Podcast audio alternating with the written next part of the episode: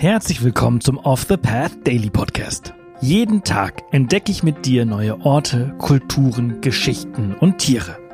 In den letzten sechs Monaten haben wir gemeinsam Unglaubliches gelernt. Und jetzt haben wir es sogar geschafft, für den Deutschen Podcastpreis nominiert zu werden. Wahnsinn, oder? Wenn dir der Podcast und unsere Arbeit gefällt, würden wir uns freuen, wenn du auf www.offthepath.com slash dpp gehst und für unseren Podcast abstimmst. Danke und viel Spaß mit dieser Folge. Werbung. Neue Wege gehen. Das müssen wir auch, um unsere Erde lebenswert zu erhalten. Denn der Klimawandel bedroht das Leben von Menschen, Tieren und Pflanzen. Besonders viel CO2 sparst du mit dem Wechsel zu echter Ökoenergie von Polarstern. Denn als Social Business und zertifiziertes Mitglied der Gemeinwohlökonomie steht der Ökoenergieversorger gleichzeitig für einen nachhaltigen Wandel der Wirtschaft. Und das kannst du ganz einfach unterstützen. Gehe jetzt auf www.polarstern-energie.de und wechsle in nur 5 Minuten. Und mit dem Code OTP20 erhältst du 20 Euro Rabatt auf deine nächste Jahresrechnung. Werbung Ende. Heute begeben wir uns gemeinsam auf eine tierische Reise in das Land des Pumas. Nach Florida, einem Bundesstaat im Südosten der Vereinigten Staaten von Amerika. Der Florida Puma, in den USA auch als Panther genannt, war früher über den größten Teil der südöstlichen Vereinigten Staaten verbreitet. Doch die Tiere wurden wie viele Wildtiere aggressiv bejagt. Zum damaligen Zeitpunkt gab es nur noch 30 dieser eher kleinen, rötlich gefärbten Pumas. Sie wiesen zudem Erscheinungen auf, die auf Inzuchtprobleme schließen lassen, wie Kaulips oder einem Knickschwanz. Infolgedessen wäre der Florida Puma fast ausgestorben.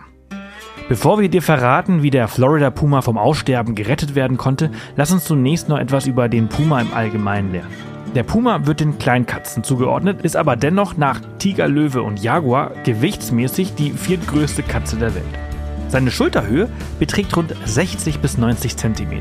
Die Körpermaße variieren allerdings regional stark und folgen dabei der Bergmannschen Regel, nach der die durchschnittliche Körpergröße bei Vertretern einer weit verbreiteten Art zu den Polen hin ansteigt. So sind die in der Äquatorregion verbreiteten Pumas die kleinsten, während jene im extremen Norden und Süden des Verbreitungsgebietes am größten sind. Die Unterschiede in den Körpergrößen können dabei bis zu 25 Prozent ausmachen. Männchen wiegen durchschnittlich zwischen 53 und 72 Kilogramm und die Weibchen zwischen 34 und 48 Kilogramm. Den Rekord hält ein extrem großes Männchen mit unglaublichen 125 Kilo. Sie sind in der Lage, vom Boden aus bis zu 5,5 Meter hoch in einen Baum zu springen. Anders als die eigentlichen Großkatzen sind Pumas nicht in der Lage zu brüllen. In der Wildnis erreichen sie ein Alter von 8 bis 13 Jahren. Pumas sind Einzelgänger und meiden ihre Artgenossen. Lediglich zur Paarungszeit kommen sie zusammen. Indem sie sich aus dem Weg gehen, sind Pumas untereinander friedlich. Der Puma ist zwar in der Lage, auf kurzen Strecken schnell zu laufen, und kann dabei Geschwindigkeiten von bis zu 72 km/h erreichen, nutzt diese Fähigkeit jedoch nur sehr, sehr selten.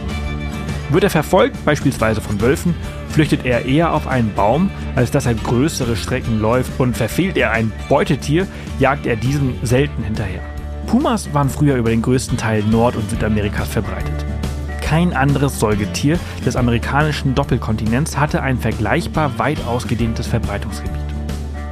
Heute ist der Bestand stark ausgedünnt und auf von Menschen schwach besiedelte Gebiete reduziert. In den Vereinigten Staaten überlebten Pumas die Ausrottungswellen nur in den Rocky Mountains, der Cascade Range, den Coast Mountains, in den Wüsten und Halbwüsten des Südwestens und in den Sumpfgebieten der Everglades in Florida.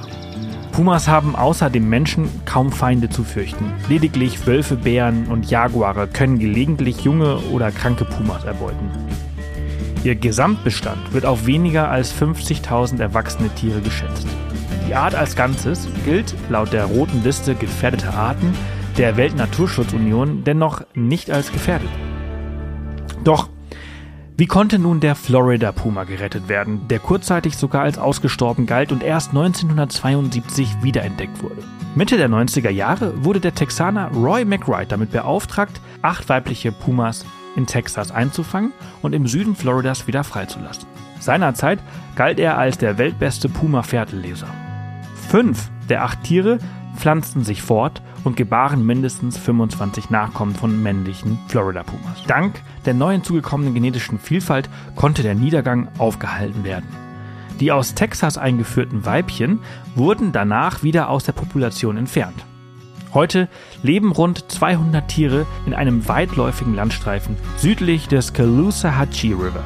Colton Ward Jr., Naturschützer und Fotograf, sagt, dass es sich dabei um eine der spektakulärsten Erfolgsgeschichten für den Naturschutz in der Geschichte der Vereinigten Staaten handelt. Doch die Zukunft des Florida Pumas ist nicht gesichert. Zu den Haupttodesursachen zählen neben Revierstreitigkeiten vor allem Zusammenstöße der Tiere mit Autos, durch die jedes Jahr ungefähr 25 umkommen.